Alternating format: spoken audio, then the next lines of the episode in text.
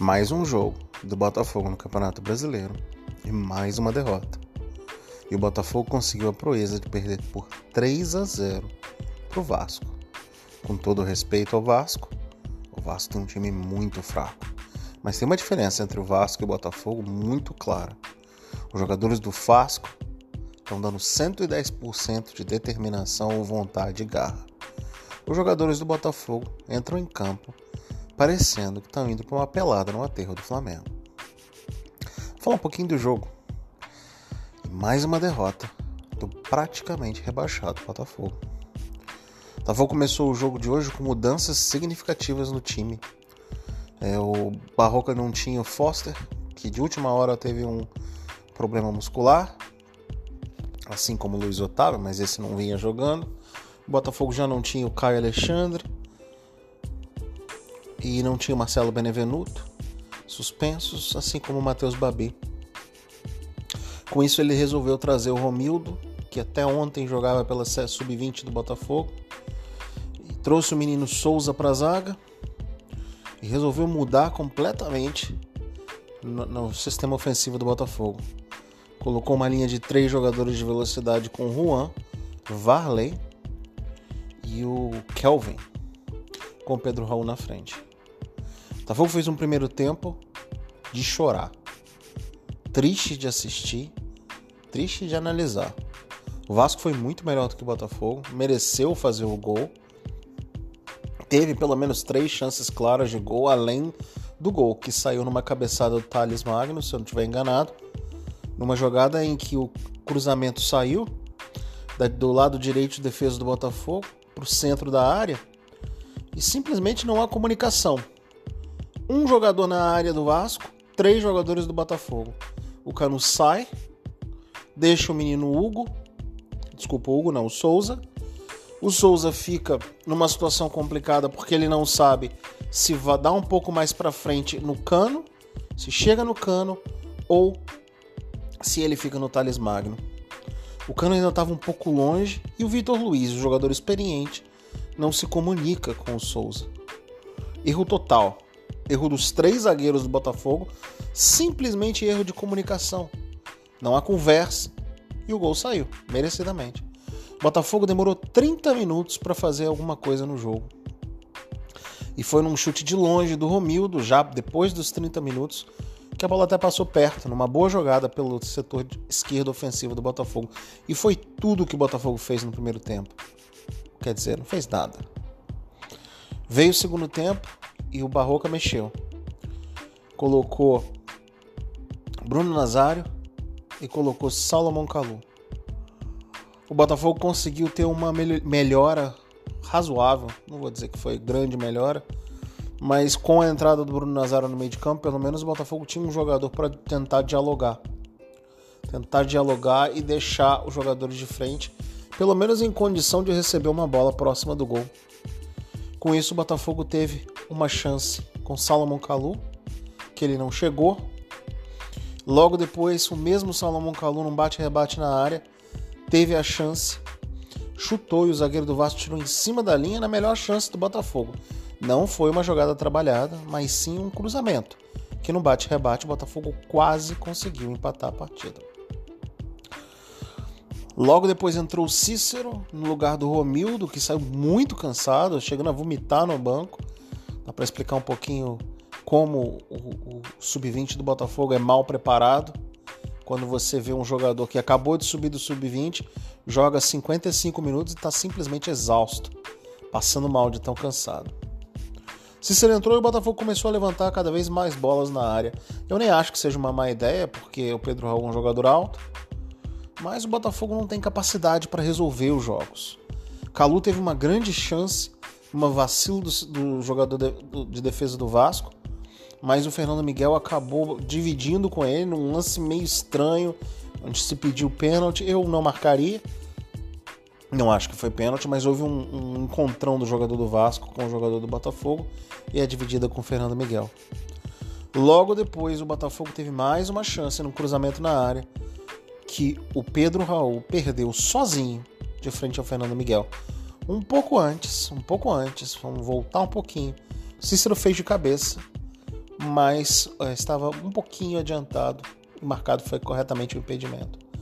Então, assim, o Botafogo teve até o Vasco fazer, fazer o segundo gol, se eu não me engano, saiu aos 37, a 38, alguma coisa assim, eu não me lembro exatamente o tempo. O Botafogo dominou o segundo tempo, teve 25 a 28 bons minutos. Não que tenha sido espetaculares, mas conseguiu pelo menos incomodar um pouco o Vasco. Já no final do jogo, o Vasco aí, o Vasco conseguiu fazer o gol numa bola cruzada. Fernando Federico Barrandegui, que tinha entrado no lugar do Kevin, conseguiu perder a primeira bola que recebeu. O Vasco atacou, cruzamento da esquerda para da direita para a esquerda, ou da esquerda para a direita, nas costas do Vitor Luiz e o Andrei fez 2 a 0. Aí o Botafogo acabou e o Vasco ainda no finalzinho de pênalti, em mais uma jogada errada do Federico Barrandegui que fez um pênalti bobo. O Vasco fez o terceiro 3 a 0, um placar exagerado, mas merecido. O Vasco mereceu vencer o jogo 3 a 0. Não é um não é um placar que diz o que foi o jogo. O jogo foi muito ruim, os dois times muito ruins. O Vasco mereceu vencer, mas enfim, o time do Botafogo não tem reação, não tem determinação, não mostra vontade. Fala-se a semana inteira de que vai virar, o disco, que os jogadores estão determinados a mudar e você não vê nada disso dentro de campo. Você não vê sequer aquela, aquela sensação de, de brigar por cada bola, sensação de brigar por cada jogada, sensação de dividir cada lance. Você não vê isso no Botafogo. Os jogadores completamente passivos dentro de campo, esperando o que vai acontecer. Seu Pedro Raul na frente joga para si mesmo, não joga para ajudar o Botafogo, joga para ele fazer o gol, para ele tentar uh, ter números para que os números deles apare dele apareçam, já que ele sabe que não vai ficar assim que acabar a temporada. A atuação de hoje, o Diego Cavalieri fez uma boa defesa, tomou três gols. Eu achei que o Cavalieri pulou atrasado no gol do Thales Magni, pulou atrasado no gol do Andrei. Não que tenha sido frangos, mas eu acho que o Cavalieri, é, com o nível de goleiro que ele é, ele hoje, na minha opinião, poderia ter pego os dois primeiros gols do Vasco. Repito, não foi frango, nem foi uma falha grotesca, mas na minha opinião foi um erro ele poderia ter pego. Por isso, nota 4 para o Cavalieri. O Kevin fez um jogo seguro, não entendi porque ele foi substituído. É, dentro da capacidade do Kevin, ele fez um jogo razoável, seguro, nota 5,5. Ah, o Canu, mais uma partida que ele oscila muito nas jogadas, nota 4,5 para o Canu.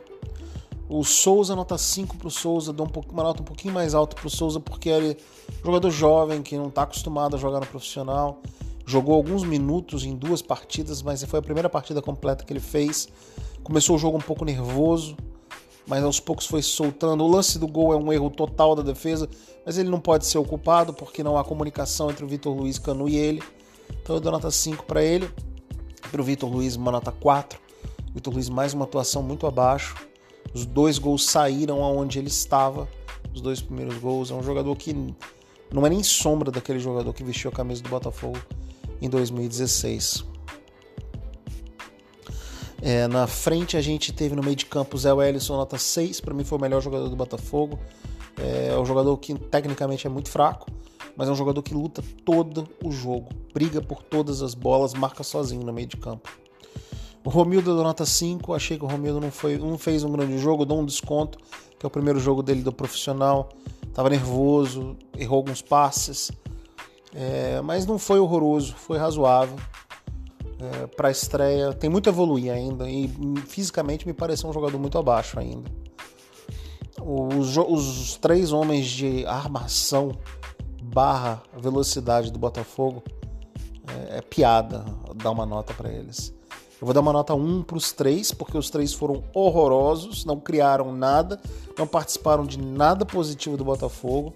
Varley, Juan e também o Poçante Kelvin, nota 1 para os três.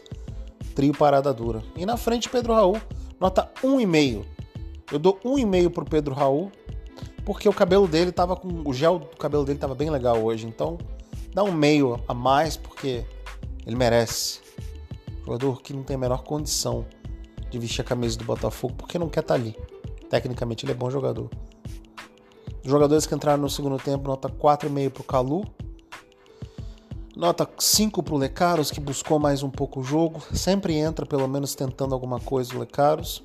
Nota 5,5 para o Cícero, entrou tentando organizar o jogo. Nota 5 para o Nazário, entrou tentando organizar o jogo. Enfim. E para o Barrandegui, nota 1. Bota ele no meio, junto com os outros, com o trio Parada Dura. Horroroso o Barrandegui, uma vergonha.